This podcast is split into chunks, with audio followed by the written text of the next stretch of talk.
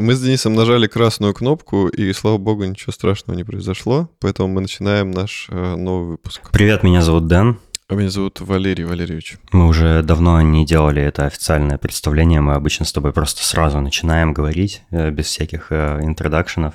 Вы слушаете 219 выпуск еженедельно... Нет, ежедвухнедельного развлекательного подкаста «Шоурум». Сегодня у нас будет очень гиковский выпуск про игры и про всякие девайсы, и про музыку, а, и на другие темы мы тоже поговорим. Но первое, о чем мы поговорим, а, как, как у нас уже давно, наверное, наши слушатели как давно ожидали уже, что когда-нибудь мы снова сделаем выпуск с гостем, и я э, э, с гордостью объявляю, что этот момент настал, вы дождались, и сегодня в нашем 219 выпуске у нас гость, вот, а мы начинаем подкаст.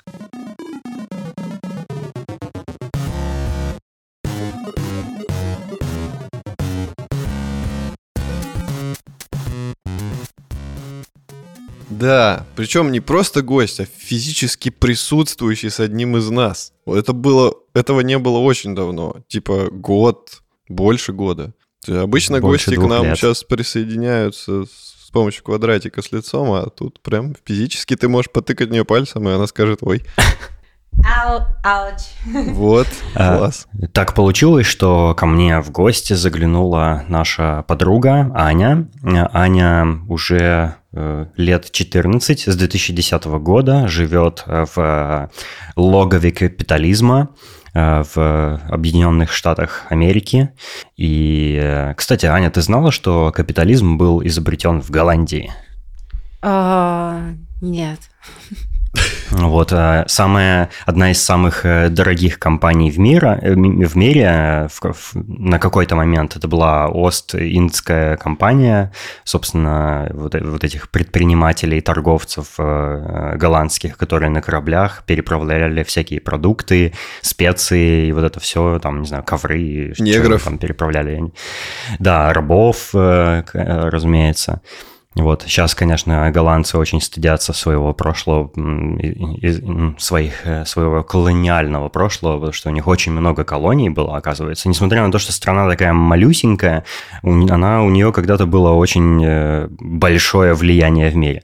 Но это я отвлекся, сорян. Э, может быть, Аня хочет там что-то сказать, поприветствовать. А, здравствуйте, меня зовут Аня. Я обучалась я забыла, как э, Валерон называет Денисон. Да, я обучалась с ребятами в одном универе. Собственно, так мы знакомы. С Денисом мы виделись, наверное, год назад, когда я здесь проездом была в Амстердаме.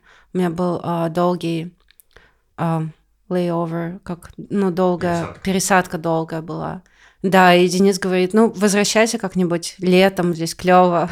Но в результате я вернулась в декабре в самый такой не сезон, наверное. Но все равно очень-очень тепло, ну, наверное, из-за вот такой дружественной атмосферы, которую Денис создает, все равно очень круто, очень приятно. А, Аня уже много лет э, в Штатах живет. Сначала ты жила в Нью-Йорке очень долго, много-много лет, больше 10 лет, наверное, да? А, причем, где у тебя на, на какой-то первой авеню была квартира или что такое? В каком-то прям таком супер злачном месте, супер шикарном. Да, ну вот, когда ты в Нью-Йорк приезжал, мы как раз жили в Financial District, um, такой самый, самый низ uh, Манхэттена, получается, так это что, самый, um, самый юг Манхэттена, и у нас был офигенные, да, офигенная квартира. Ну, то есть это как финансовый район, в основном там живут те, кто вот работает как раз в финансовой сфере.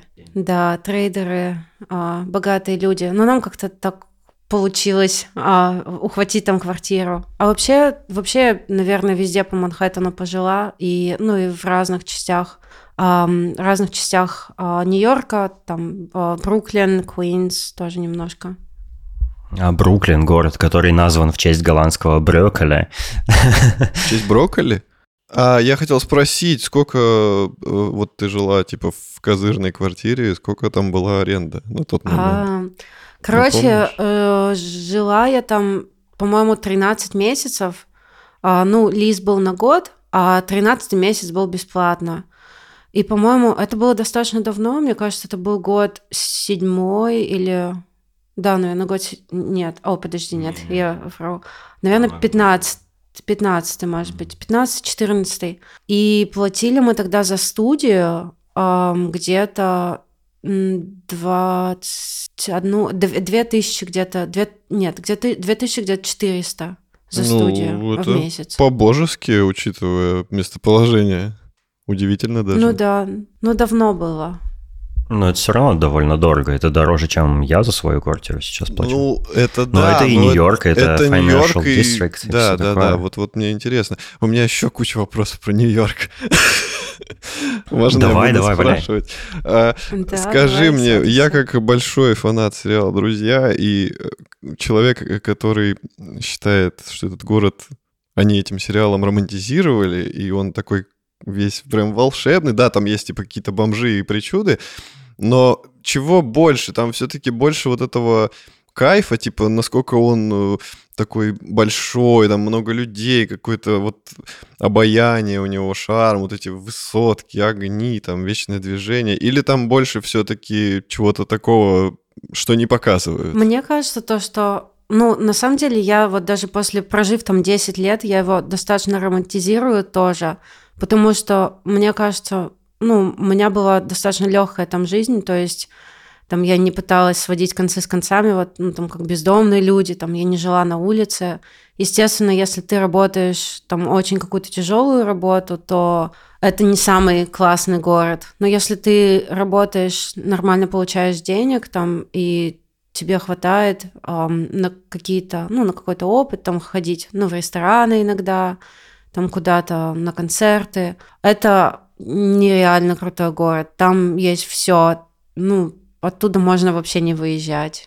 Вот все, что ты сказал, я, прожив там 10 лет, я это подкрепляю. Прям, мне кажется, что в десятку попал. Ну, а вот эти вот, типа, знаешь, по ночам там какие-то бандиты в переулках, бомжи валяются с бутылкой. Это было? Слушай, ну э, вот после Сан-Франциско, где я жила последние два с половиной года, э, бездомных в Нью-Йорке намного, намного меньше, чем в Сан-Франциско. Э, ты просто идешь, вот часть э, там Civic Center в Сан-Франциско, это как типа как даунтаун считается. Это идешь, и люди просто ну, бездомные, ну, как делают наркотики, там сидят как бы в углу, и просто, и просто ты видишь, как, ну, они а, там укалываются или там что-то вдыхают. Да, мне То Дэн рассказывал тоже такие истории, когда он там был, что все, все это там есть. И тем не менее он обожает не Сан-Франциско до сих пор. А ты там в каком году, Дэн, был? А вот как раз где-то в 15 потом в 17 потом еще в каком-то. То есть я там раза три был в общей сложности, да. Ну, немного, но Сан-Франциско а, город в стиле диска? Ответьте мне.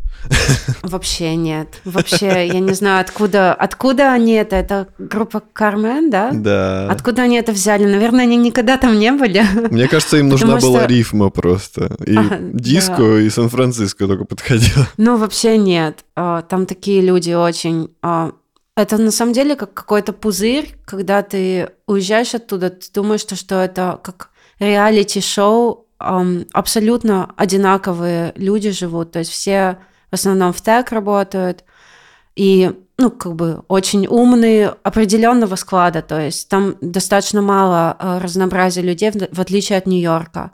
Вот в Нью-Йорке там тебе и и умные люди, и красивые, и, я не знаю, то есть всякие разные есть. В Сан-Франциско только, только умные в основном, то есть мода там отсутствует. Аня мне еще рассказала, что в Сан-Франциско есть такая особенность, что там примерно 70% населения – это мужики. То есть очень мало женщин, и там бедные пацаны бедные страдают в Тиндере. Э, наверное, им приходится друг друга там выбирать. Выбирать. Слушай, ну вот не, не цитируйте меня на, на цифре 70, но я знаю, что однозначно в Сан-Франциско больше мужчин, чем женщин. А в отличие от Нью-Йорка, в Нью-Йорке больше женщин, чем мужчин. Собственно, поэтому я переехала в Сан-Франциско. Раскрываю свои карты. А, но там просто все слишком умные оказались для меня.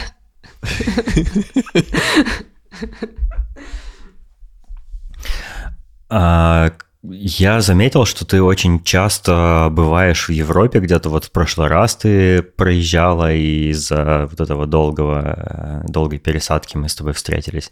И сейчас ты снова э, прилетела в Амстердам через Францию, и после э, после того, как здесь потусуешься, ты поедешь в Швейцарию. А, ты очень много путешествуешь, я заметил. Э, расскажи про путешествия вообще, как у тебя путешествия вписываются в твой э, образ жизни, скажем так. А, больной вопрос. В общем, да, путешествую много, особенно ну вот в последнее время, как э, у меня открылись э, европейские страны за счет э, моего ну, гражданства, то есть там не нужны никакие визы. Я забыл сказать, да, Аня, Аня же теперь э, гражданка США, у нее настоящий американский паспорт синего цвета, а не как э, у меня позорный коричневый цвета, не скажу чего. Я думала, российский красненький, нет? Он ну, красненький, он как у него футболка. Он такой, он такой красненький, как будто тебе надо обратиться к доктору. Венозная кровь какая-то, или наоборот. Ну все, Раша шейминг начался. Я тут ну живу. Не-не, русский паспорт тоже, тоже любимый, наверное. Но первый, как бы по, по, по, по крови. Мой первый паспорт. Ты, ты была красной крови, как все обычные люди. Сейчас ты голубых кровей, как э, царица. О май Я про это не думала, да, да, голубая кровь. Ну, в общем, да, на самом деле, конечно, очень прикольно, когда тебе не нужно там получать никакие визы. Захотел, нашел нормальный билет э, дешевый. Особенно вот в последнее время я за мили езжу, то есть там на кредитную карту у меня набираются мили, ну и билеты дешевые достаточно. То есть почему бы, почему бы нет? Тем более, когда есть друзья где-то по, по Европе, мне всегда классно там ездить с кем-то повидаться, навестить. Получается, что у тебя жизнь такого digital nomad, ты не привязана ни к какой работе, и ты можешь, в принципе, ну, заниматься чем угодно, откуда угодно. Вот, и э, я заметил, что ты эм, э, как это сказать-то тактичнее? Ну, ты все необходимое возишь с собой, то есть у тебя, и я заметил, что, допустим, ты билеты покупаешь, ты билеты покупаешь только в один конец, и ты вот так, типа, передвигаешься, и ну, как это, как это работает вообще? А у тебя нет какого-то желания там вернуться в свое гнездышко, в какое-то уютное местечко, где вот весь твой став, там, э, ты возвращаешься и чувствуешь э, себя дома, есть ли у тебя такое, или, или ты уже как бы отвыкла от этого, и тебе это уже не надо даже? Ну, на самом деле, это стресс, вот так постоянно на, на чемодане жить. Извините, я немного простывшая, у меня такой, может, голос будет э, на, на, назальный в нос. Нормально, а, нормально. А, так, предупреждение. А, в общем, а, на самом деле, да, на чемоданах напрягает жить, и я еще не все самое необходимое с собой взяла, а в последний момент кастрюльку выложила из чемодана хотела взять. Ну, разделочную доску привезла, соль американскую. Ну, в общем, я веган и достаточно такой, э, как это сказать мягко, задрот, что касается там питания, образа жизни. То есть, ну, для меня это важно, поэтому я вот вожу там качественную соль с собой и доску, на которой мясо не разделывалось. Но Денис очень подготовленный к этому. Оказалось, что у него тут куча веганской еды в холодильнике, и вообще он мясо даже не режет на своих досточках. Так что о, мне, мне очень повезло. У меня любимое молоко, это из злаков сделанное, поэтому мне не особо даже готовиться к твоему приезду пришлось, потому что, ну, я и так уже много таких, я много овощей ем, почти, почти весь мой рацион – это как минимум вегетарианские блюда, то есть Э, ты не употребляешь молочные продукты, но вот это, наверное, самое частое из не веганского, что я ем, потому что я обожаю молочку, для меня молочный йогурт и молоко. То есть я, я предпочитаю, например, злаковое молоко там с кофе или просто пить, но если я готовлю что-то типа кашу какую-нибудь, то я использую обычное коровье молоко, вот, но в целом я часто покупаю какие-нибудь Beyond Burger или, ну, вот фейковое мясо, не потому что мне надо заменить, не потому что, ну, у меня нет желания свичнуться и стать э, вегетарианцем или веганом, но просто мне нравится само это, сами эти продукты. Но расскажи, вообще сложно быть веганом? Как, как, как сложно находить продукты э, в Америке? Потому что здесь, насколько я знаю, здесь не так уж и сложно. Здесь везде есть в любых супермаркетах ассортимент. Есть э, специальные прям островки такие с продуктами веганскими или вегетарианскими. А вообще, как вот ты, ты же очень много лет, то есть еще до переезда в Америку ты э, сначала была вегетарианкой, потом стала веганкой, и как сложно вот живется, то есть э, э, как сложно находить пищу, как сложно получать все там питательные вещества и микроэлементы. Расскажи подробнее про это. Ну, у нас спасибо за вопрос. Про веганство мне всегда приятно рассказывать. На самом деле вообще не сложно э, найти веганскую еду, особенно, ну, если ты смотришь на веганство как там растения, растения, фрукты, овощи, да, то есть это везде всегда есть. Э, хотя вот когда мы ездили в Турцию, э, в Каппадокию год назад, наверное, э, я была удивлена, то, что там очень мало овощей. Вот это, наверное, был единственный раз, когда мне было сложно найти веганскую еду именно вот в плане там овощей каких-то растительных, там не говоря уже про заменители молока, йогурта. А так в Америке, ну, Калифорния, в принципе, считается такой столицей веганизма в Америке. То есть там достаточно легко, ну, и рестораны есть веганские, и даже есть, как бы, эм, как сказать, ну, типа, эм, такие модные, да, дорогие рестораны тоже. То есть Um, высокий, выс, высокий, um, высокая, кухня. высокая кухня, да, да, спасибо. У меня иногда сложности перевода. Um, ну, а в Европе, на самом деле, вот меня Германия очень удивила, и я бы прям даже жила бы в Берлине, наверное, еще даже из-за этого, то, что там и круассаны веганские, и всякие шоколадки, и даже у них магазин есть, который чисто просто веганская еда. Но это прям очень прельщает. Но в Америке тоже есть всякие там вот Whole Foods, там магазин здорового, это, наверное, как азбука вкуса, да, такой. Mm-hmm. То есть там, ну, всякая здоровая, дорогая еда продается, там тоже много веганских опций. Поэтому мне вообще не сложно, когда ну, я начинала там, не знаю, веганить в каком, в, по-моему, в шестом году, ну, вегетарианкой была. Тогда, конечно, вообще ни тофу, ничего нельзя было найти. Сейчас другие времена. Ты бывала в Амстердаме вот до, до первого раза, когда мы встретились здесь с тобой до этого? Никогда раньше не была?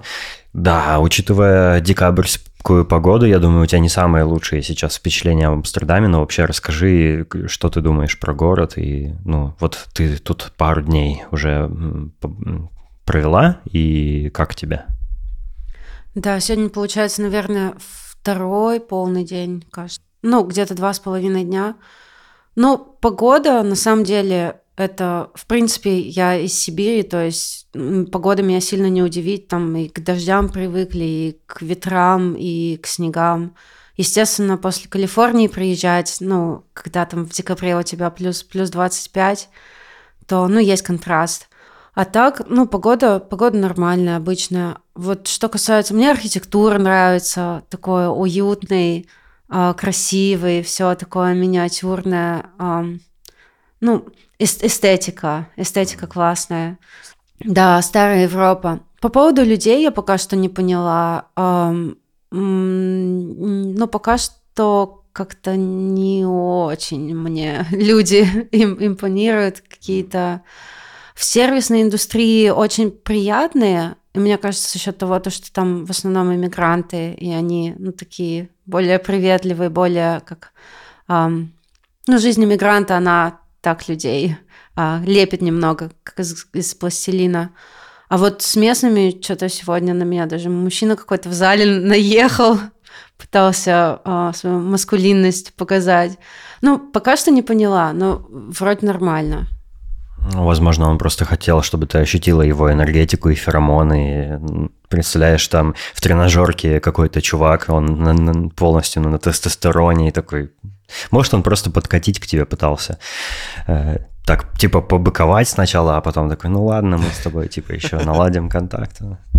Чувак мог бы быть моим, мог бы быть моим папой. Просто такой мужчина, как Твоим сахарным папой? Нет, не дай боже. Так, ну, мне, мне кажется, он реально просто быковал, так сказать, что все должно быть по правилам. Я вот не поняла, если это такая черта национальная, либо просто попался мудак?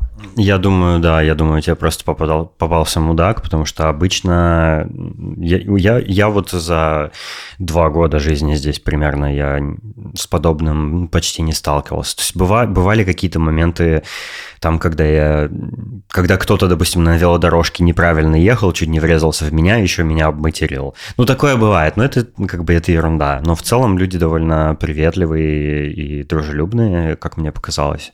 Э, да, ну, ну мы, мы с тобой еще исследуем город и, может быть, окрестные города в ближайшие дни, и я надеюсь, что у тебя будет гораздо лучшее впечатление. Мы собираемся с Аней э, съездить в какой-нибудь соседний городочек, поесть, поесть блинчиков голландских э, всяких и, не знаю, там какие-нибудь угощения.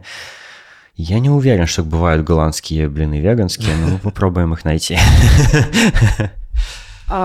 Кстати, вот Денис меня а, в первый день, когда мы ехали из аэропорта с чемоданами, со всеми моими, а, где я всю свою жизнь везла, а, мы остановились на рынке и купили вот местную, местную сладость, которая, оказывается, продается только раз в сезон, и это самая любимая сладость Дениса. Это как олибол. Олибол. Пончики, такие круг, круглые шарики, которые в, в горячем масле, типа deep fried. Mm-hmm. И так что уже я что-то попробовала традиционное, и это оказалось даже веганское, что, mm-hmm. что было вообще супер совпадение. Это клево. Это прям uh, match made in heaven. Э, я думаю, нам э, нужно Аню отпустить, потому что дальше у нас пойдут очень э, задротские техно-темы, поэтому вот спасибо, что зашла. И Аня, кстати, ты вообще Почему, почему ты пришла в гости в подкаст? Расскажи, что ты знаешь про шоурум. Что я знаю про шоурум, мы когда с Денисом виделись э, год назад, он мне так, ну, вскользь просто э, обронил то, что, ну, вот, типа, Валера, Валера, ты же, ты же помнишь Валеру? Он такой, ну, естественно, помню, мы все вместе учились. Он такой, ну вот, типа, мы, мы, мы подкаст делаем. Я такая, да ну, расскажи, рассказывай, что, где, как найти. Ну, он такой, на Spotify.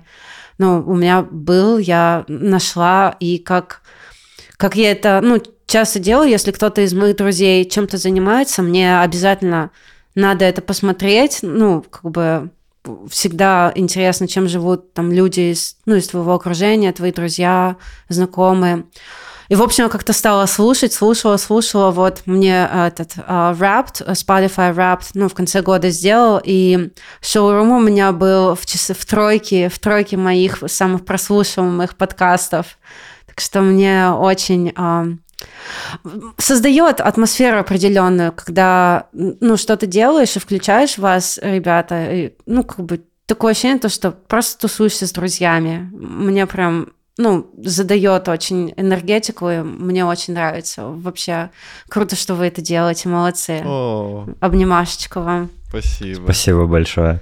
Вот приятно, да, когда приходит слушатель подкаста и рассказывает про какой-то фидбэк нам да, дает. главное, Всегда всех очень приятно. одна Спасибо и большое. та же правильная реакция, которую мы посылаем в...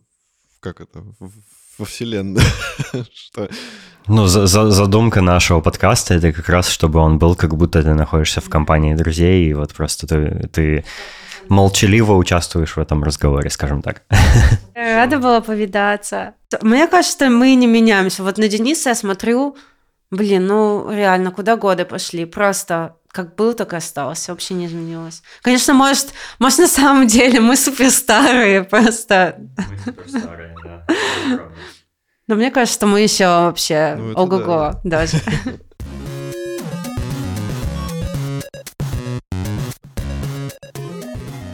Мы э, девочка проводили, теперь можем на мальчиковые да, темы да, да, нормально поговорить. Наши маскулинные, брутальные. Э, шучу, конечно. Я хотел узнать э, твои впечатления и твое мнение по поводу невероятного события, которого мы ждали, типа, сколько, 10-12 да, лет. Случилось, случилось просто не как-то не, не, невообразимое, и Rockstar наконец-то анонсировала новую GTA 6 и выпустили выпустили трейлер они, э, такой типа пол полторы минуты всего лишь, ничего толком не показали, но и, и в то же время показали много всего, и вот мы теперь э, еще будем 2-3 года гадать, что же там в итоге mm-hmm. за игра получится, да? Вот, что ты думаешь вообще, как тебе трейлер? Слушай, ну, первое, что я подумал, когда он, ну, когда я его включил, я такой, интересно, когда она выйдет. Потому что, ну, как, я не помню, как было с пятеркой, но там, по-моему, тоже очень долго после трейлера она не выходила. И здесь я сижу и думаю, может, они хоть сейчас сделают, типа, что там, не знаю, в это Рождество, типа, и будет неожиданно, и все там волосы себе вырвут из головы и побегут с кучей mm-hmm. денег, там, дайте мне две. Но нет, как вот, и это как бы была такая пилюля. Я не то чтобы прям очень сильно жду GTA, но я, конечно же, в нее хочу поиграть, потому что Rockstar это все-таки серьезная студия, и после, да даже в пятой GTA э, было очень много классных таких штук воплощено, и вот близость к реализму. Потом пошла RDR 2, где просто фурор был, насколько они, не знаю, проработали игру до каждого винтика. И сейчас получается... А ты не помнишь, в каком году RDR 2 Я не вышла? помню, в каком году она вышла на консоли, но, по-моему, где-то э, два или год они ее мариновали, а мы с тобой ее в 2020, кажется, году угу. или 2021 э, в Steam. То есть она где-то, наверное, в 18 да, да, да, скорее всего, в этом вышла, роде. типа того, да? Вот. Ну и здесь получается тоже. Угу. То есть, э, ну, ну и что ты думаешь посмотрев трейлер? Я очень э, жду, что они еще выше поднимут планку, и я просто обалдею от реализма, который они нам э, предоставят в этой игре. То есть это будет еще круче, чем RDR 2. А куда круче, чем RDR 2, я не знаю, потому что, ну, это разрыв. Поэтому я, конечно, ее жду, я очень хочу в нее поиграть. Да, это будет не скоро. И если, ну, когда она выйдет, например, на PS5, я не буду покупать PS5 ради нее. Я, конечно, подожду, ее там все 10 раз пройдут, и все будет известно. Я тоже не буду PS5 ради нее покупать. Потому что она у тебя есть. Да, да. Хитро, хитро, Денис. Я бы удивился, если бы ты, ее купил. Но я, я пока не уверен, если она даже вот в 25-м выйдет э, на PS5, э, я не уверен, что я буду ее на PS5 брать. Потому что, во-первых, я не люблю в э, экшен игры играть на консолях, да. потому что, ну, мне не нравится. Я не могу привыкнуть, мне не нравится управление с контроллера. И а, это первая причина. А во-вторых, я хочу в онлайн с тобой играть, а там же у них нет кроссплея между консолями и ПК, поэтому вот, хочу с тобой в онлайне угорать. Для меня э, GTA всегда была игрой, прежде всего, такой песочницей, где ты можешь просто всякую дичь творить и веселиться, и сам себе строить историю. Я никогда не проходил ни одну GTA э, синглплеер. Никогда. Я не прошел пятую синглплеер. Э, я играл в пятую только в онлайн с тобой. Мне почему-то кажется, ну, я понимаю, что там очень крутой сюжет, там прям вообще интересные твисты происходят и все такое, и персонажи там колоритные и всякое такое.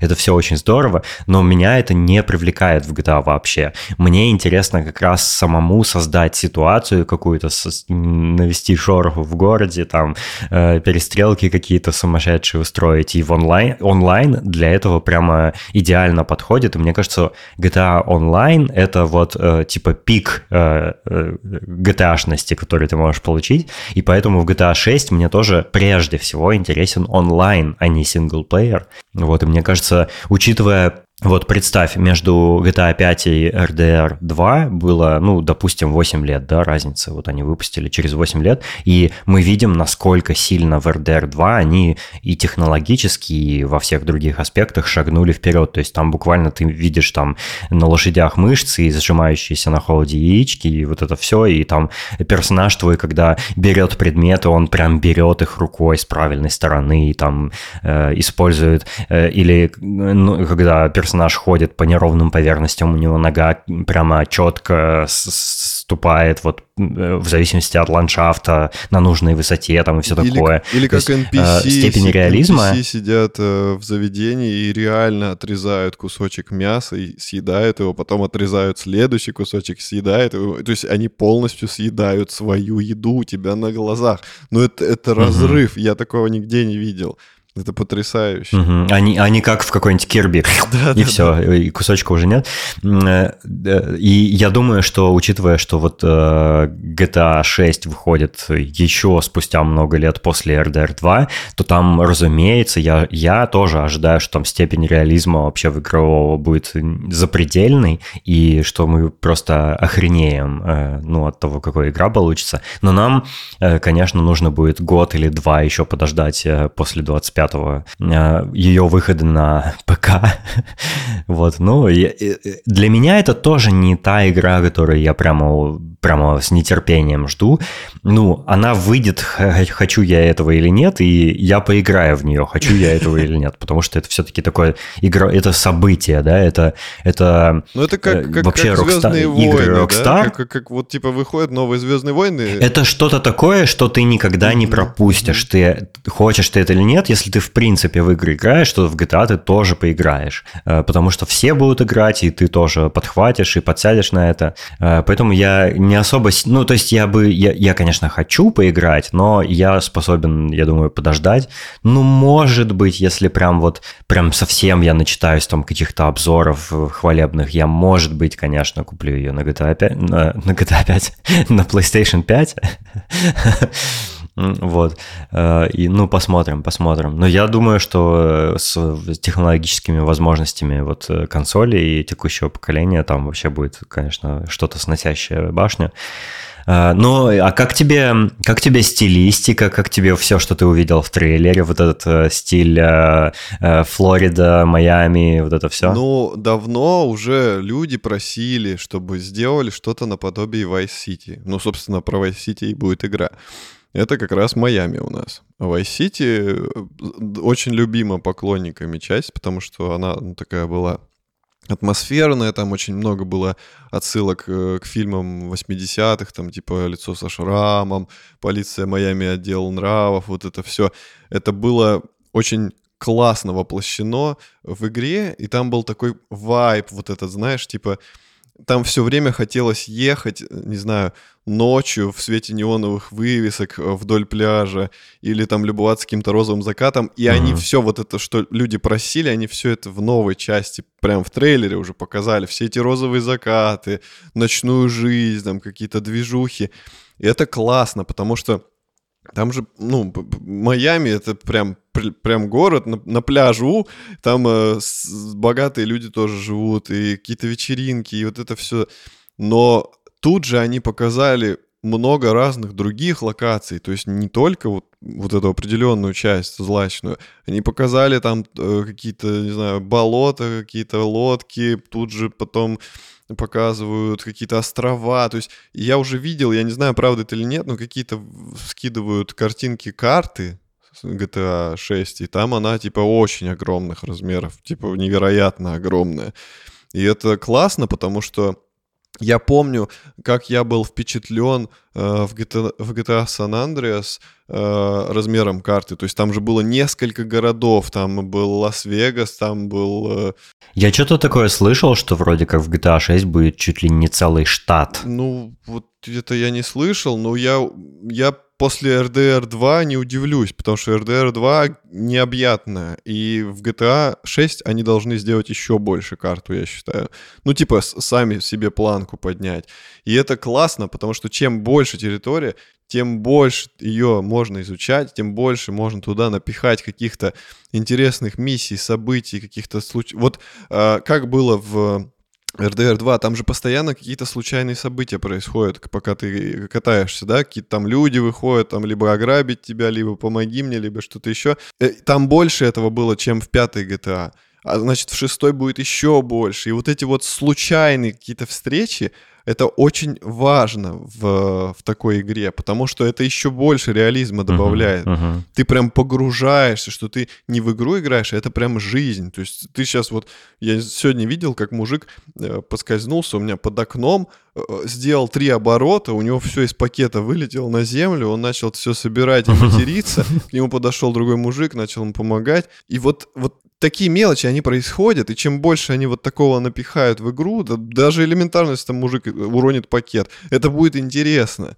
То есть какие-то события, которые делают игру реальнее. А чем больше территория, тем больше возможностей туда это все напихать. Да, это очень сложно, потому что, опять же, большая территория, это больший объем работы. Не, ну это еще и как бы и студия таких масштабов и с такими бюджетами, что они могут это позволить себе сделать. А, мне показалось, что трейлер, э, ну я понимаю, что они попытались вот весь весь э, как бы смак показать в одном трейлере, типа полутораминутном, и понятно, что он такой весь сконцентрированный прям. Мне показалось, что этот трейлер полностью сделан из каких-то мемов, как будто они пародируют вот то, что люди смотрят там в ТикТоках роликах на YouTube, а какие-то смешные ролики про... Ты не видел вот этот видос, где показывают каждый кусок трейлера GTA, что это все было в реальной жизни? Нет, я, я посмотрел только трейлер, я не смотрел про, про GTA 6 вообще больше ничего совсем, э, но я слышал уже, что, да, в другом подкасте, что вроде как сцены, которые они в трейлере показали, все копируют реальные да, какие-то да, ситуации. Да, да, да. Но это прикольно, это прикольно, да. Это прикольно. Я, я видел, что там на всяких форумах и на сайтах э, Э, все говнят и недовольны, что там много опять э, женщин, там негров и всякого прочего. Ну, э, типичные русские расистские вот эти высказывания всякие. Но это же типа... Знаешь, что я заметил? Э, насколько я помню, Rockstar всегда была очень такой эм, бунтарской компанией, потому что вот когда они сделали там первую GTA, она уже была очень сильно такая жестокая, кровавая игра, и как раз она вышла э, в, в такой момент э, в Америке, когда в Америке началась вот эта движуха, что типа видеоигры пропагандируют жестокость, мы должны запретить эм, э, типа и контролировать, во что играют наши дети, и там было несколько каких-то кейсов, кейсов судебных, когда какие-то дети там поубивали кого-то, там, наигравшись в игры якобы, и потом э, возникли вот эти рейтинги возрастные, то есть, собственно, они э, установили вот эту систему ESRB, или как она называется, типа э, M for Mature, и, и вот эти все значки, которые ограничивают продажу видеоигр, там, несовершеннолетним и так далее. Это как раз вот, как раз произошло во время выпуска как каких-то частей GTA, и э, Rockstar все время типа, да, э, мы вас на хую вертели, типа, мы продолжим делать игры вот такими, какими мы хотим, и а, они там тоже, они, они в ответ на какие-то законодательные акты американские э, тоже какие-то делали заявления забавные, бунтарские, вот, и вообще это такая, типа, это рок-н-ролл студия, вот они, они живут по принципу рок-н-ролл, типа, им, им законы не писаны и все такое, но глядя сейчас на то, какая GTA 5 и какая планируется GTA 6, мне кажется, что все, Rockstar — это теперь мейнстрим полнейший, прям стопроцентный мейнстрим, потому что э, что люди сейчас, чем люди сейчас интересуются, что люди сейчас смотрят в ТикТоке, это, это мейнстрим, и именно такой Rockstar делают свою игру. То есть она полностью вписывается вот в, э, в, в современ... А, отражает реальность, скажем так. И уже никакой бунтарскости в ней, собственно, и Слушай, не осталось. ну мне кажется, пока что рано такой вывод делать, потому что в пятой части было очень много дичи, в основном как раз которую вытворял один из главных героев Тревор, потому что он был отбитый, и там есть сцена, где он занимается сексом с э, девушкой байкера, Потом э, он выходит, там этот байкер, у них начинается разговор, и он э, в итоге пытается с ним якобы помириться. Потом он ему предлагает ему сделать оральный секс, а после этого он ногой разбивает ему голову и топчет до такой степени, что там мозг у него на ноге остается. И там такой, там Жесть. такой жести очень много. Там очень много сцен с э, половыми органами. Там, что, там есть сцена анального секса в игре неприкрытая, и ты должен, э, у тебя миссия сфотографировать, э, как какую-то старлетку насилуют. Вот. Там очень много как бы такого. И мне кажется, что в этой части тоже такое будет. Просто они решили, видимо, в трейлере... Да, да, да, не, разумеется, будет, но дело в том, что сейчас-то это уже обычные вещи, которые ты ожидаешь в медиа, в кино увидеть или в играх. Ну, да, но видишь, а просто планку-то как повышать? Ну, типа, что туда педофилию вставлять или что? Ну, типа, наверное, просто они достигли предела. Да не, не, а мне кажется, может быть, планку можно повысить тем, что наоборот отказаться от вот такого и сказать, а нет, а наша игра будет а наоборот тоже, кстати, такой другая. тоже может быть. Ведь это у нас игра про двух героев, типа парня и девушку, у них, видимо, отношения, судя по трейлеру, я понял. И, скорее всего, может быть, это будет игра как раз типа Love Story, типа как Бонни и Клайд, там, э, два бандита бандита, которые там грабят и любят друг друга. Может, там романтика будет. Никто не знает, посмотрим, увидим. Мне кажется, что будет весело. Единственное, вот прям, я не знаю, меня, у меня это, глаз дернулся. Я не знаю, что такое, но у них проблемы с посадкой человека в машину, потому что вот эта проблема идет с самых ранних GTA, когда у них персонаж садится в машину или вылазит из нее, он это делает так резко, но люди так не садятся в машину. Он, он просто дергает дверь за секунду. Я понимаю, зачем это сделано. Это нужно, чтобы ты быстро мог в машину сесть и поехать, типа от погони, что-то еще. Ну, чтобы сохранять динамику во время да, геймплея. Да, да, видимо. но как бы... А когда, допустим, погони нет, почему нельзя сделать, чтобы он плавно в нее сел? То есть... То есть, то есть, э, чтобы как в жизни было, ты подходишь к машине, открываешь дверь, э, аккуратно садишься, закрываешь, потом такой, ой, что-то там в нем в Инстаграме кто-то написал, такой читаешь сообщение сначала, потом такой, «Э, блин, забыл, забыл лед соскоблить с лобового стекла, находишь свой скребок, выходишь, снова скоблишь, потом машина у тебя не, за, не заводится, потому что холодно было ночью, ты такой, блин, придется как прогревать. Не, там. ну не настолько, конечно, но... Через полтора часа ты поехал. Ну, допустим, вот в той же э, «Мафии», например, в первой, в второй, там э, персонаж садится в машину более-менее плавно. Там нет вот этих рывков и странных изгибов персонажа. А здесь нам прям в трейлере показывают какую-то главную улицу, стоят машины, и человек открывает дверь и садится ровно так, как персонажи садились там еще с третьей gta -шки. Очень резко, очень как-то криво он туда прям залетает, знаешь, как будто его пнули или с, проби... с прогиба кинули. И вот это меня немножко триггернуло. Ну, типа, вы бы хотя бы в трейлере это сделали, чтобы он как-то садился туда вальяжно. Ну, как люди садятся. Это не какой-то робот, у которого и вот он утрамбовался туда. А сел, типа, знаешь, о, там какой-то спорткар, причем, ну, кто в спорткар садится, как будто ты, не знаю, в жигу в старую влетаешь, и тебе надо еще дверью бахнуть, чтобы она закрылась с первого раза. Вот это немножко напрягло. Но сам трейлер э, мне, конечно, понравился, потому что он вайбовый, там показали много каких-то таких моментов интересных. Мне на самом деле не очень нравятся вот эти все...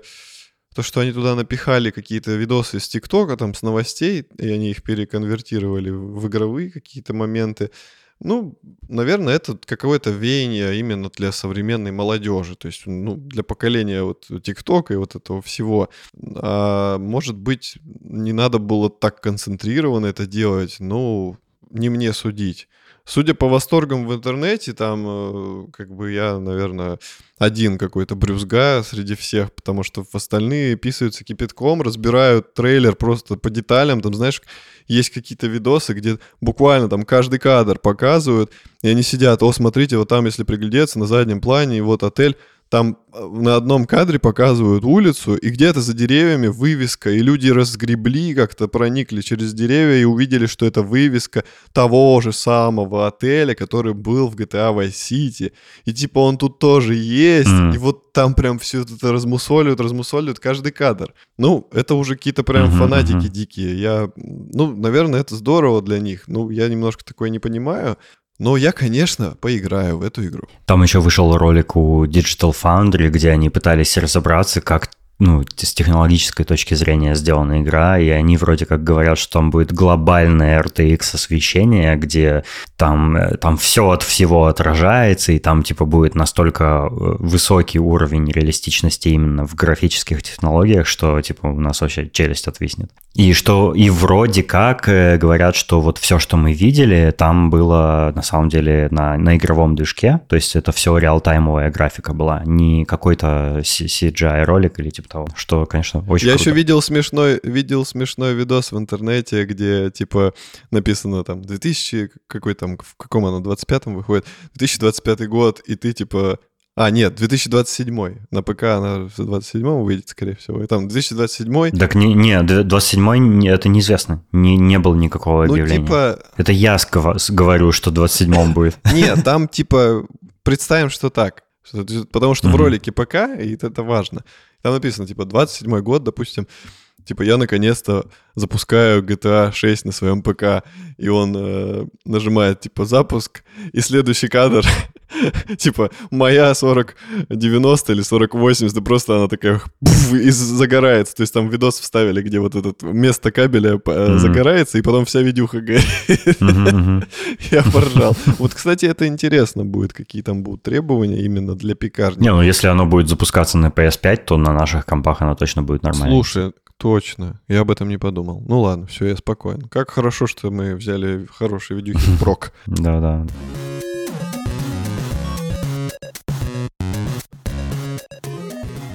Нас э, сегодня есть в рубрике «Новые девайсы» аж три темы. Э, я же люблю девайсы, и вот так, так уж получилось, что у меня, э, ну, во-первых, у меня недавно был день рождения, во-вторых, я и сам себе всяких всяких девайсов понакупил, и я хотел вот поделиться впечатлениями. Я думаю, может быть, нашим слушателям, кому-то из них будет полезно послушать, потому что девайсы очень разные сферы. вот, э, и вот э, давай я поделюсь, собственно, что я испытал. Давай.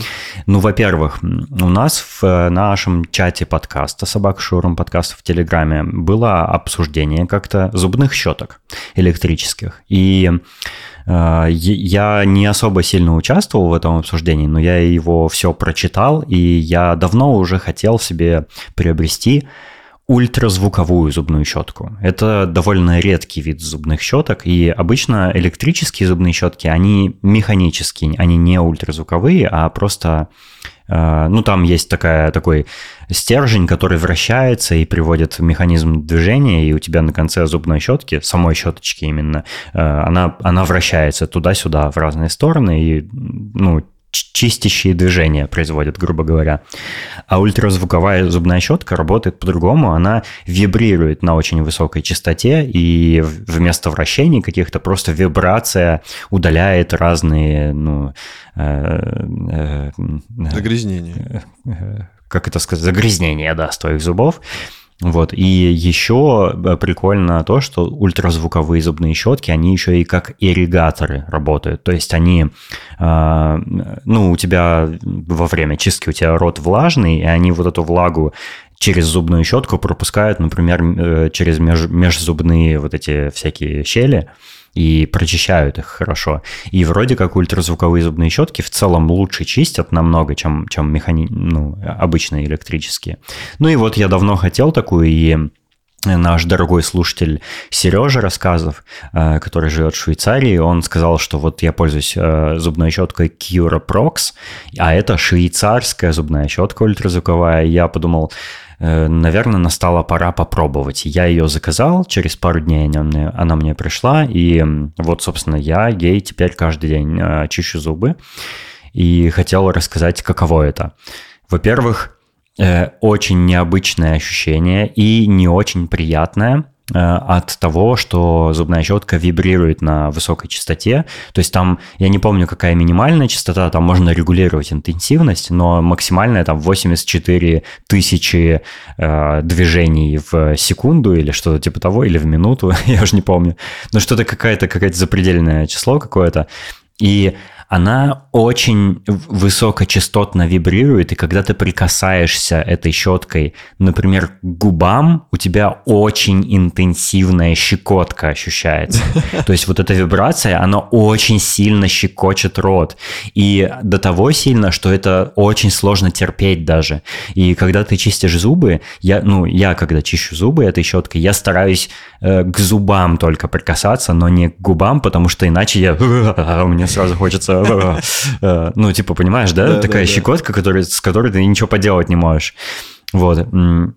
И э, это, это очень необычно, потому что, ну, ну, немножко неприятно ей пользоваться. Может, это мое личное такое впечатление. Но я уже более-менее привык, и меня уже это как бы не особо раздражает, и, и все в порядке.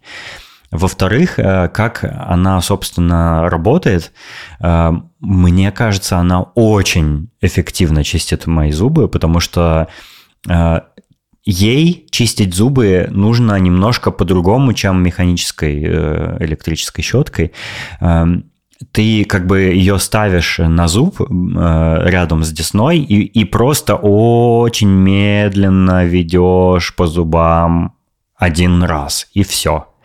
То есть тебе не нужно никакие вообще движения делать, то есть ты просто ведешь медленно, она сама, во-первых, э, вибрацией удаляет налет, во-вторых, она прыскает э, типа водой между, между зубов и удаляет э, всякие, всякие загрязнения, вот, и э, э, процесс чистки очень быстрый, на удивление, и даже когда ты вот, ну, бывает такое, что ты, допустим, по пообедал, ну, обы... ну, допустим, ты, ты чистишь зубы там утром и вечером, да, и в течение дня, если ты пообедал и после обеда ты не почистил зубы, иногда бывает, что ты чист... ну, ощущаешь какой-то типа такой налет на зубах, да, прям можно языком потрогать и ощутить это.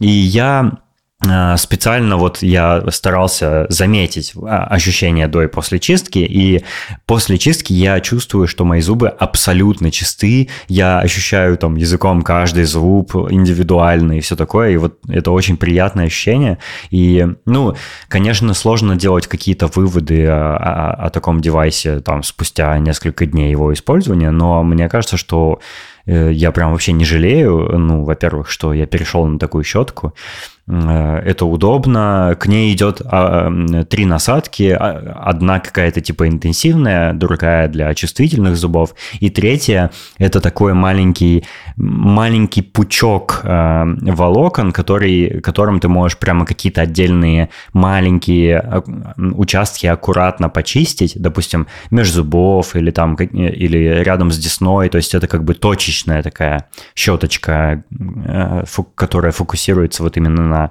маленьких участках.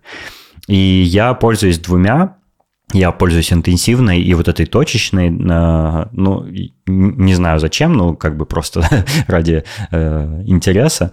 Вот, и мне очень нравится, и она, есть у нее, э, ну, вот два минуса таких, э, на мой взгляд, значительных. Первый – это то, что э, вот эти ощущения щекотки, когда прикасаешься к коже, а второе, она очень дорогая. Она стоит примерно 200 евро. Это прям дохрена для зубной щетки. То есть можно зубную щетку обычную электрическую купить там, не знаю, за 20 евро, наверное, или за 50 максимум. А это аж 200 стоит. Но у нее классная зарядка. У нее зарядка без четкого позиционирования. Ты просто ставишь ее вот на этот заряжающийся штырек, и она вращается по, всей, по всем осям. И, ну, не знаю, мне, мне очень нравится. Она удобная, она на ней есть там световой индикатор, который отображает э, там интенсивность чистки. В ней, к сожалению, нет эм, индикатора, который там как-то красным загорается, когда ты слишком много давления прикладываешь к зубам. Но вообще этой щеткой, ну, э, можно... Э, это не то чтобы прям серьезный минус, потому что предполагается, что этой щеткой ты не должен вообще никакого давления оказывать, ты просто ее прикладываешь аккуратно к зубам, а она чистит не за счет вот механических движений, э, механически удаляют грязь, а именно она вибрирует, и эта вибрация позволяет отделить загрязнение от твоих зубов и, и вот таким образом чистит. Э, короче, если есть возможность, я, я советую э, попробовать ультразвуковые зубные щетки. Мне, э, мне нравится, я, я не жалею, что я на нее перешел. Вот э, такие у меня ощущения от нее.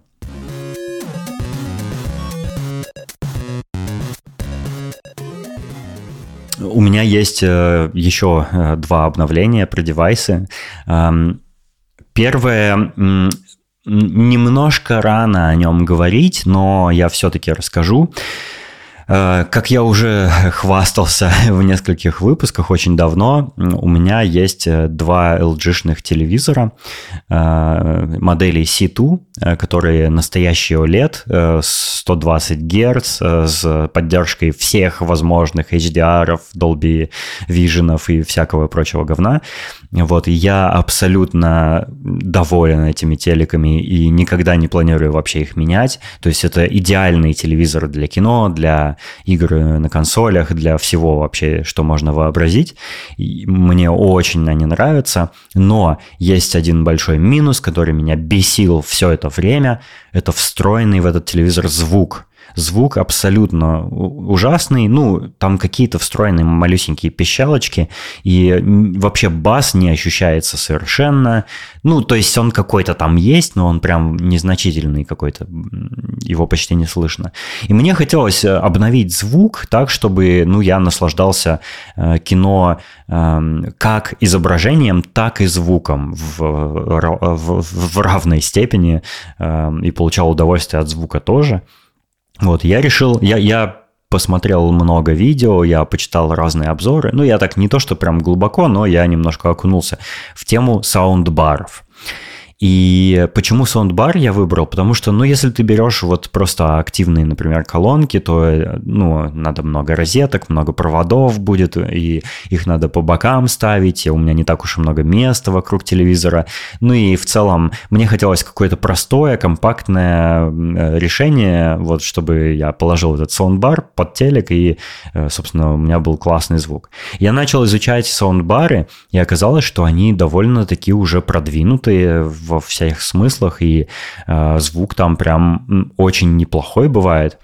И я выбирал между саундбарами марок JBL, Bose, Samsung, Sony и Sonos – Sonos известны тем, что они делают вот домашние акустические системы, всякие многоканальные, и они вроде как прям очень классные, и многие их хвалят. И я в итоге решил взять саундбар, сам, самый свежий саундбар Sonos Arc. Это их самый продвинутый, самый мощный какой-то саундбар. Он очень дорогой, он примерно 900 э, долларов стоит. Ну или я, я взял его с какими-то скидками, там типа за 845 евро, по-моему. Не с большими скидками, но все-таки.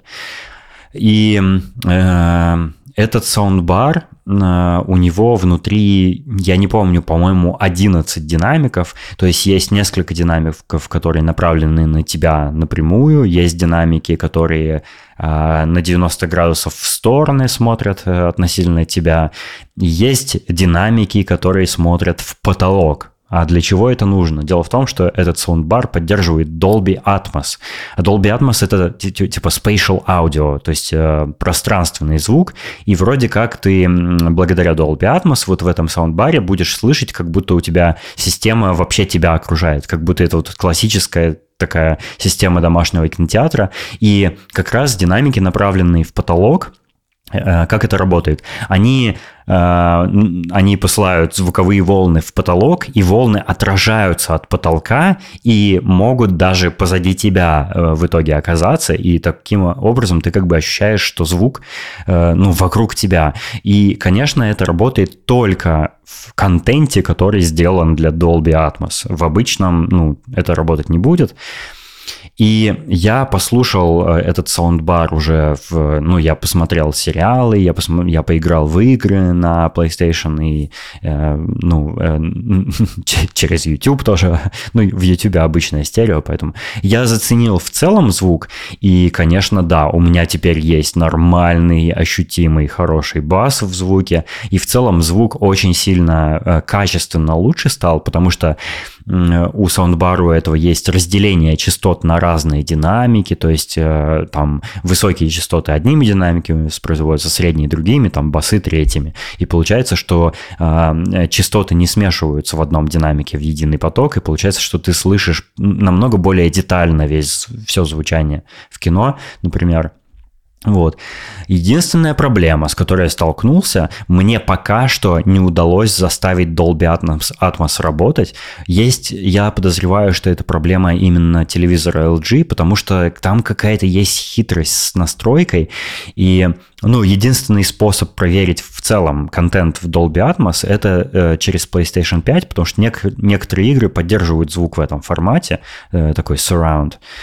И рабо... мне удалось настроить многоканальный звук, но именно вот типа spatial я пока не добился этого звучания, я не могу понять, что я делаю не так в настройках, я думаю, что я вот в ближайшие дни напишу на Reddit пост или там на, на, на форуме Sonos в поддержке пост, и я спрошу, как именно это сделать именно вот в, в связке с моим телеком, потому что я думаю, что проблема именно в моем телеке.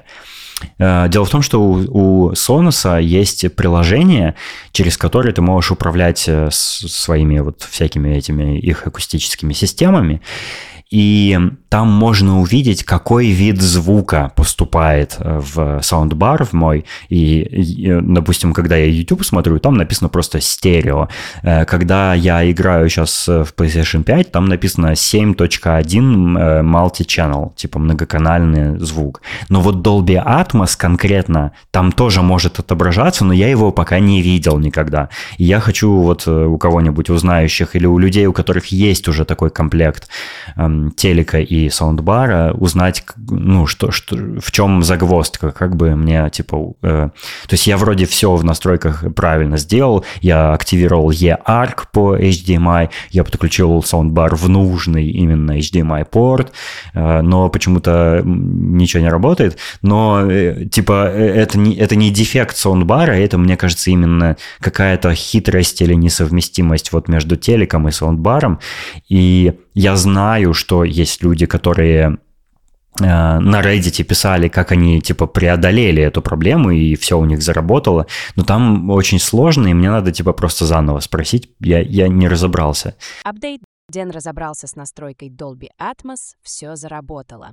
Проблема оказалась в хитро спрятанной глубоко в настройках PlayStation опции. После ее активации сразу слышна разница в звуке. Вот, но мне очень нравится, э, как, как это работает. Еще я переживал, что вот, допустим, у меня к телевизору подключено три разных устройства. Это Apple TV, PlayStation 5 и Nintendo Switch. И вот как мне надо сделать, чтобы звук со всего этого шел в саундбар именно. И, ну, представь, что у тебя там в саундбаре столько много входов для аудио должно быть, да, но это жесть, и столько проводов будет лишних всяких везде торчать. А оказывается, есть такая штука, как HDMI и ARC, EARC, типа такая аббревиатура. Это такая технология, которая Э, э, ты, короче, как это работает? Ты подключаешь саундбар по HDMI в свой телек, и все остальные устройства, и телек в том числе, посылают звук, вообще весь звук, в саундбар конкретно. Это типа технология обратного направления звука, или как-то так оно типа э, расшифровывается. То есть телевизор заставляет все, весь поступающий в него звук направлять именно в... Он направляет его именно в саундбар, и поэтому э, setup получился довольно лаконичный в плане cable management а всякого. Вот, и, ну, все вот, все, кроме Dolby Atmos у меня работает. Еще плюс этого саундбара в том, что э, это часть модульной, модульной как бы акустической системы. Ты можешь к этому саундбару добавить две, э, два динамика, которые будут стоять позади тебя от, от, от Sonos тоже, и э, опционально тоже сабвуфер соносовский. И это все будет работать в связке, и тебе даже как бы теоретически не нужен будет никакой Dolby Atmos, у тебя будет настоящий физический звук вокруг, вот если ты такую систему построишь. Есть один минус, конечно, э, колонки Sonos очень дорогие. И если я решу однажды ап апгрейднуть свой вот setup до такого, то есть мне это прям в большую копеечку обойдется. Но почему я именно саундбар выбрал, а не какую-то многоканальную систему? Потому что, во-первых, она компактная, то есть это такой, такой э, цилиндр, который ты перед телеком ставишь, он такая длинная колонка большая. Э, и это все. То есть ты э, питанием и HDMI ее подключаешь, и, собственно, все. И на этом вся, вся система заканчивается. И это довольно удобно. Ну и в теории, если я вот э, на днях разберусь с этим атмосом и настрою его, то тогда я и контент многоканальный тоже смогу слышать. А, а, но еще я же планирую скоро завести собачку, и просто если щенок будет бегать, и где-то эти будут везде провода и колонки стоять, то просто больше шансов будет шибить, например, или, или ну, вдруг э, песик будет грызть провода, то есть я бы этого не хотел, и поэтому, ну, вот я выбрал саундбар именно. Я понимаю, что это такое в, в, с точки зрения аудиофильства, это, конечно, лоховское решение, фу, саундбар, но мне кажется, для просмотра киношек, сериальчиков, э, игры в консоли, э, игры в консоли, это вполне достойное решение. И в целом я уже очень доволен звуком, то есть это прямо большой апгрейд в плане именно частот, басов и всего такого. То есть мне очень нравится. И там есть еще э, специальный такой режим, два режима. Один называется э, типа усиление речи. Э, это когда именно частоты, которые в, в диапазоне которых люди говорят, усиливаются для того, чтобы, например, тебе более было отчетливо слышно, о чем говорят ну, в диалогах персонажи. Потому что проблема современного кино в том, что мне вот, например, не нужны субтитры, но я всегда смотрю кино с субтитрами, потому что часто я просто нахрен не слышу, что они бубнят. Они иногда, ну, актеры иногда настолько непонятно произносят слова, настолько бубнят, шепелявят или просто тихо говорят, шепчут, что я вообще не слышу, что происходит. И поэтому приходится читать. Ну и вот как раз вот эта функция, она позволит, типа, усилить именно речь, чтобы просто было слышно. И, может быть, мне удастся без субтитров смотреть. А другая функция — это э, ночной звук, это, э, грубо говоря, компрессор звука, просто чтобы э, сделать все частоты меньше диапазоном, для того, чтобы на более, на менее, э, на, на более тихой громкости, блин, это, как же это сказать-то, на меньшем уровне громкости ты мог ночью слушать, чтобы там соседей не будить или кто у тебя, если дома кто-то спит уже, чтобы не разбудить. Вот, и это тоже это полезная штука, потому что я чаще смотрю э, кино, конечно, в позднее время суток. Слушай, а у него есть э, тюльпаны сзади? У него сзади есть только HDMI и Ethernet. Все. Но есть э, в комплекте идет переходник HDMI э, на оптический кабель. То есть можно еще по оптике подключать через вот этот переходник. Интересный переходник, я не знаю, как он работает. А но... ты музыку на нем пробовал слушать? Как вообще звучит? Да, я, я с айфона просто AirPlay делаю на него, и да, наконец-то у меня есть дома какая-то акустика, через которую можно приятно, полноценно слушать музыку. Звучание очень хорошее, мне и нравится. получается, если ты будешь со мной созваниваться через э, Apple TV... Звук будет через Soundbar, да. А, вот. Ну и, конечно, э, я пользуюсь пультиком от Apple TV для своего телевизора, и он контролирует и Apple TV, и телевизор, и саундбар одновременно. То есть, если я э, выключаю и включаю телек, то выключается и включается весь вот этот сет. Если я меняю громкость, то меняется громкость именно на саундбаре. То есть, там все продумано и все работает как надо.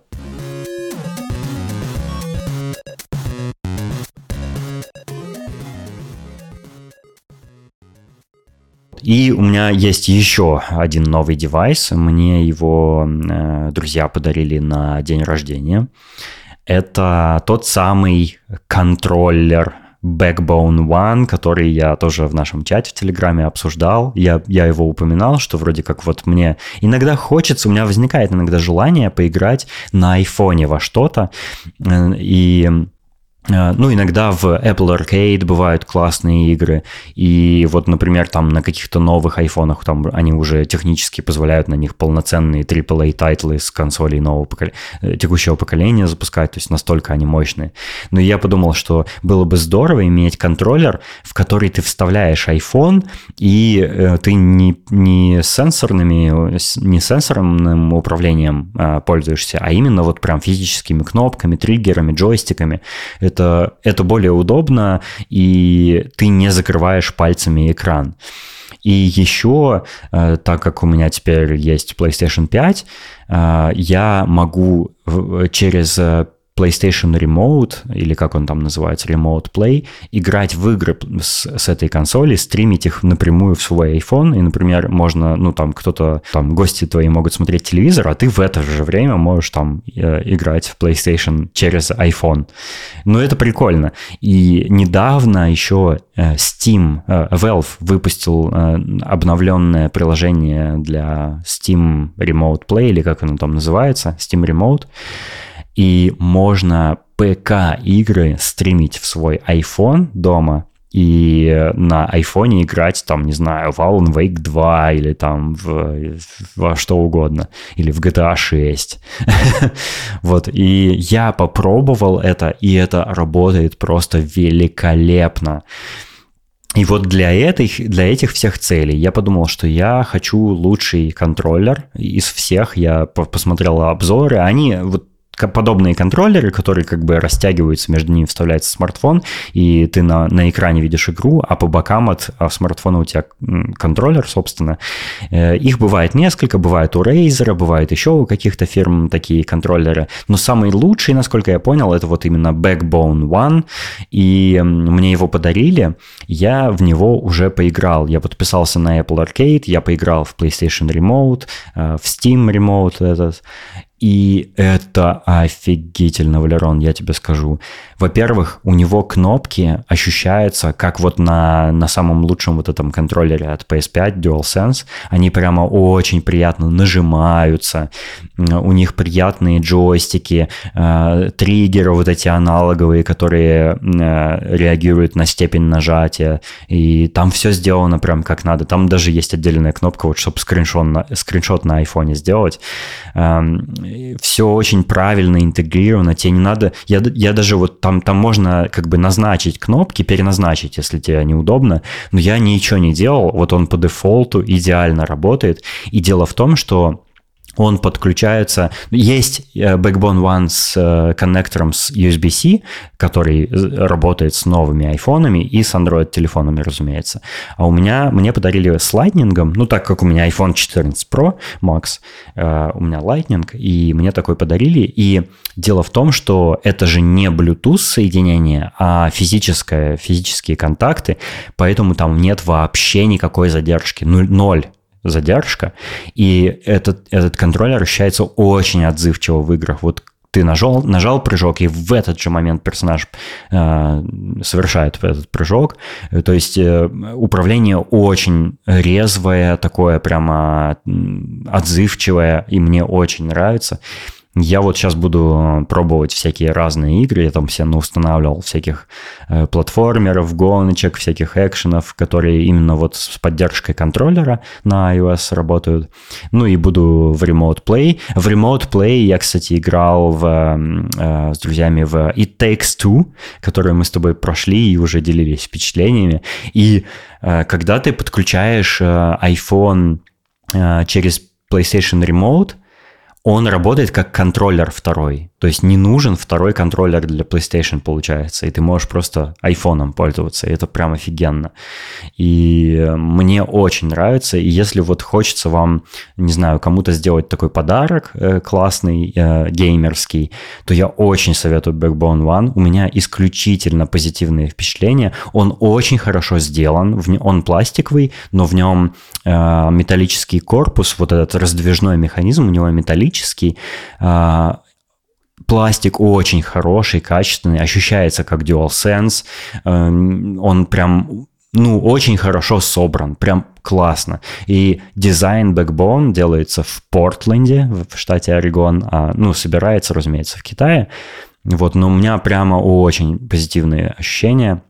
А, контроллер этот стоит примерно 120 долларов, если не, я не ошибаюсь, а, но оно того точно стоит. И это решение точно намного лучше, чем PlayStation Portal, э, потому что он дефективный и вообще может только в ремоут, а тут ты как бы можешь еще и в айфоновские игры с поддержкой контроллера играть, и даже в Steam, э, в стимовские игры, то есть получается, что как бы мне уже и Steam Deck-то не хочется, потому что я просто в Steam Remote Play могу э, в настоящие ПК-игры с супер графикой играть, которая будет просто трансли- стримиться на экран моего айфона, и это прям офигенно круто.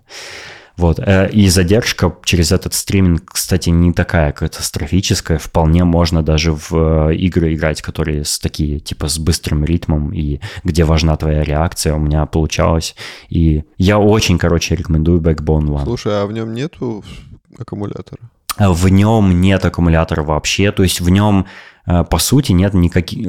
Он не беспроводной, в нем ничего беспроводного нет. По сути, это просто набор кнопок, которые подключаются через Lightning к айфону. То есть он, он это, это такой пассивный девайс. Было бы прикольно, если бы они в него вставили аккумуляторы, типа, чтобы у тебя iPhone еще во время этого заряжался. В нем есть эм, э, Lightning порт входной, и ты можешь подключить, вставить iPhone в этот контроллер и подключить лайтнингом его заряжаться прямо во время игры. Еще в нем есть мини-джек. Можно, можно слушать музыку как человек.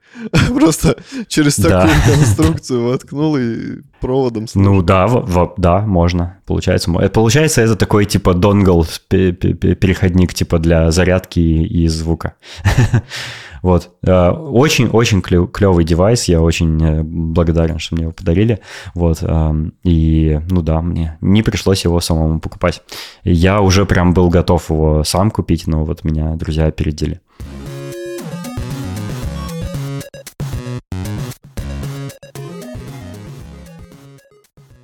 Я еще хотел посоветовать музыку.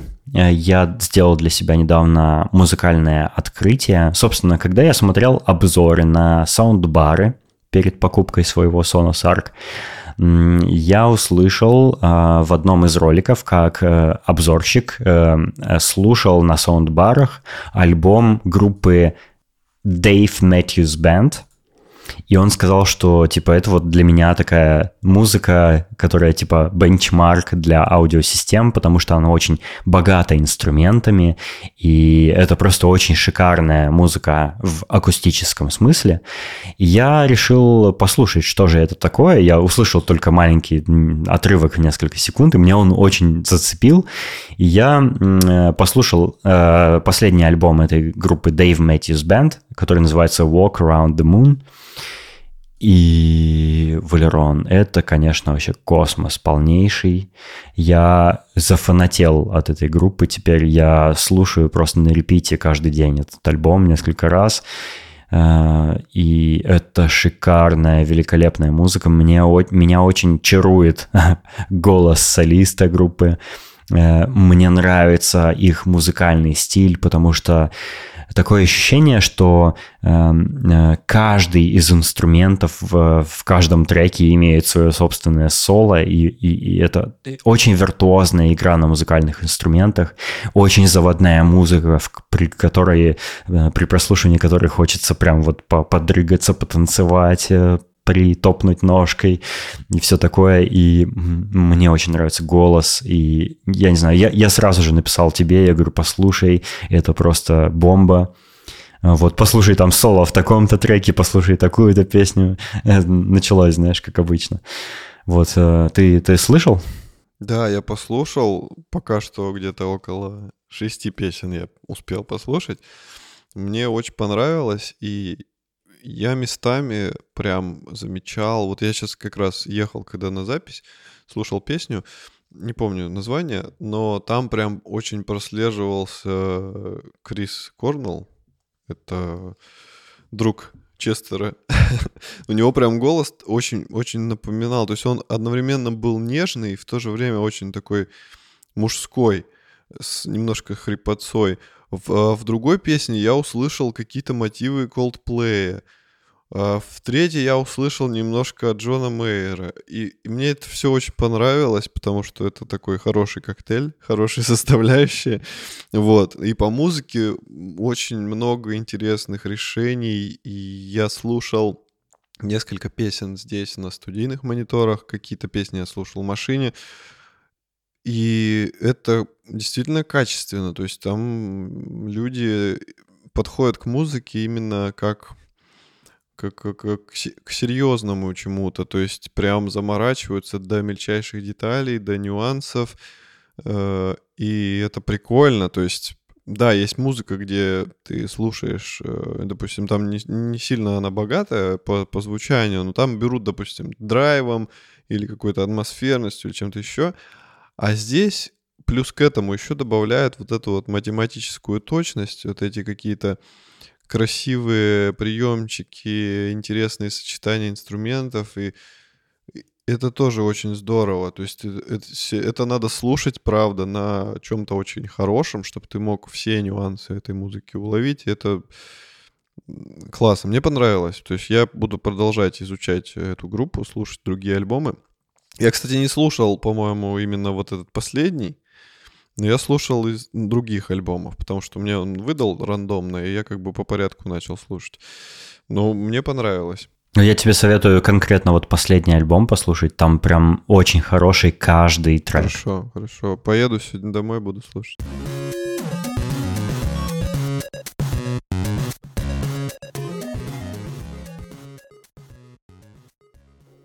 У тебя ты тоже приготовил какую-то тему сегодня? Да, это не тема, это я так чисто историю из жизни хотел рассказать, чтобы завершить выпуск. Э, мы на днях заказали покушать. У нас возле дома гостиница есть, Азимут. Э, она хорошая. И там внизу есть ресторан, который тоже считается хорошим. Называется Азиатиш. И мы там много раз ели, там вкусная еда. Э, и доставку заказывали. И там есть плюс в том, что если доставку заказываешь, из-за того, что там идти буквально 20 метров, то доставка выходит небольшая. И вчера доставка была 16 минут просто. Ой, 16 рублей, извините. 16 минут. 16 рублей всего. И вот, мы принесли, нам принесли еду. Все, спасибо, спасибо. Садимся кушать. И я съел уже больше половины, и, а, он, а он в такой картонный стаканчик упакован. С, с, как лепесточек открывается. И я вижу, что на краю лепесточка выползает муравей. Прям из моей еды. И я такой... Интересно. Ну, я его быстренько поймал, чтобы он никуда не убежал и начал тщательно изучать оставшуюся еду, если там что-то подобное. Слава богу, нет. Поэтому я доел все-таки. Но я решил это все так не оставлять. Я как бы посадил его, ну, перед тем, когда есть, я посадил его обратно, сфотографировал, записал видео, что это не фейковый муравей. Вот, потом я его прикончил.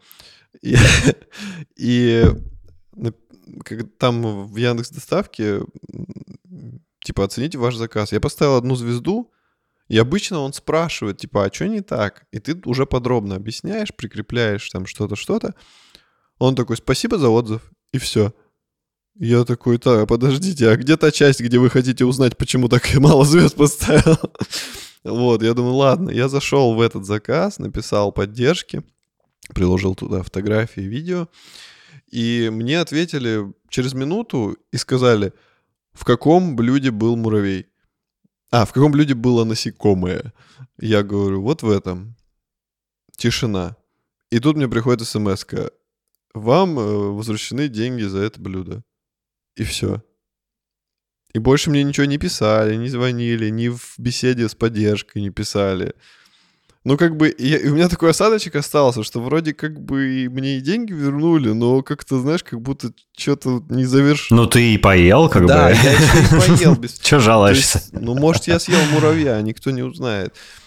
Ну, может, ты съел, так это дополнительный белок, питательный да. белок и все такое.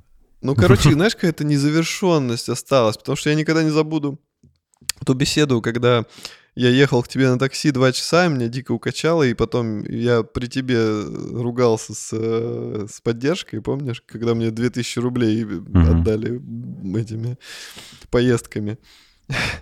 Вот, mm-hmm. а здесь как бы так, ну, типа, знаешь, в каком было блюде, я говорю, вот в этом, и все, и тишина, то есть не извините, не там мы передадим в ресторан, то есть накажут их за это, не накажут, неизвестно, mm-hmm. вот это как бы меня немножечко... Ну, типичный сервис такой, привычный. Ну, вот такая вот история, так что, ребята, перед тем, как кушать, всегда смотрите ну, с другой стороны, муравей это все-таки не таракан, не так противно. Согласен. И, в общем-то... Э, Согласен. Мне кажется, что ничего страшного не произошло. Ну да, да. Не, просто, Ты вкусно просто поел все равно. такой experience, э, неожиданно для ресторана mm. такого уровня, потому что он, ну, он прям считается, так, там цены не дешевые. И внутри mm-hmm. там очень здорово, поэтому я не ожидал именно такого. Ну да ладно. Главное, что не таракан.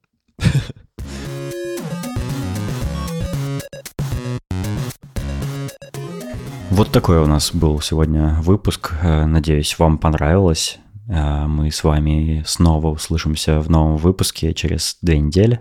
Мы также хотим поблагодарить наших дорогих слушателей, которые поддерживают нас на Бусти и на Патреоне, и приглашаем вас вступить в ряды этих прекрасных людей. А сейчас я назову их имена. Аида Садыкова, Александр Скурихин, Саша Младинов, Дмитрий Гордеев, Виктор Панькев, Денис Экскиллер, Артур Пайкин, Рустам Ахмеров, Салават Абдулин, Даниил Альшевский, Сережа Рассказов и Саша Зинин. И наш самый новый патрон Джек. Мы их благодарим и любим. И приглашаем вас присоединиться на наш чат в Телеграме «Собака Шорум подкаст». Э, пишите нам отзывы, пишите нам темы, на которые вы хотите, чтобы мы поговорили. Э, до встречи в следующем выпуске. Всего вам доброго. Пока.